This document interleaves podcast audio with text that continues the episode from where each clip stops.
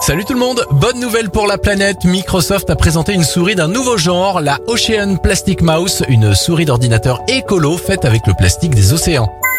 Un bel espoir maintenant, des chercheurs de l'université d'Oxford pensent avoir découvert le gène responsable de l'endométriose, une maladie gynécologique qui touche une femme sur dix. Cette découverte pourrait permettre de développer de nouveaux traitements et diminuer les douleurs des malades.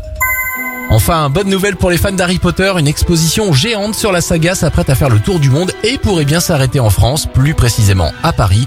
Au programme, 20 000 mètres carrés dédiés à Harry Potter, aux animaux fantastiques, des accessoires, des costumes et des décors uniques. C'était votre journal des bonnes nouvelles, vous pouvez le retrouver maintenant en replay sur notre site internet et notre application Radioscoop.